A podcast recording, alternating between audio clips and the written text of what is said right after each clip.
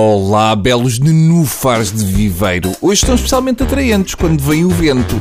Estamos na última semana do tubo e eu já tenho saudades vossas. É sempre assim, eu tenho saudades vossas na última semana de trabalho e depois vou de férias e nunca mais me lembro de vocês. Nunca mais. Estou mesmo a entrar de férias e vão notar isso na crónica de hoje, porque como já estou todo nu, com o autobronzeador posto, vou deixar cair o microfone umas quantas vezes. Está bem? Vamos a isto.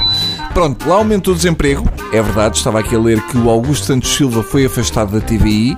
Ena, que esquisito. Não, não, não é isto. É o próprio Santos Silva.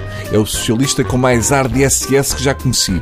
Podia entrar no Alô Alô vestido de senhor da Gestapo. Mas é estranho, agora estou a falar deste afastamento. Vamos lá ver. Pondo de parte a ideia que pode haver a chamada asfixia democrática, não estou a ver tal coisa acontecer nos dias de hoje em que todas as redações, etc., têm cartazes dos Somos Charlie, já encaracolados na ponta, mas têm. Portanto, pondo de parte a censura, só existem duas hipóteses para justificar o correrem com o Santos Silva, que são faltavam varofaquices no discurso e, portanto, estava muito igual à Manuela Ferreira Leite e não compensava porque a Manuela conjuga melhor com os de roupa, ou a TVI não queria arriscar continuar a depositar cheques na conta de um Santos Silva porque nunca se sabe onde chega o juiz Carlos Alexandre. Para mim é isto. Mas, entretanto, ouvi dizer e li no público que terão sido as críticas às alterações ao horário do programa por causa do futebol que terão estado na base do afastamento do ex-ministro socialista. Pois é, quem se mete com a bola leva.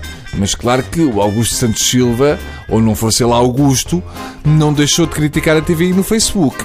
E temos que reconhecer que no Facebook ele é muito mais radical do que qualquer Siriza. Escreve o ex-ministro, e cito: O diretor da TVI 24 agradeceu uma colaboração prestada nestes três anos e meio por ter trazido prestígio e notoriedade à estação.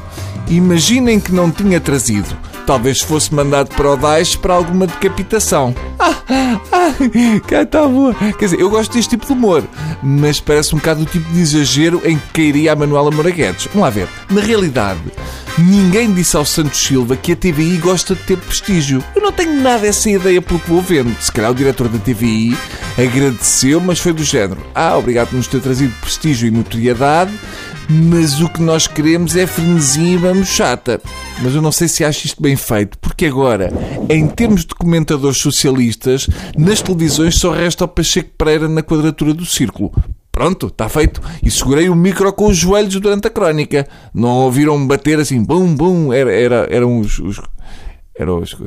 Tá? Até amanhã.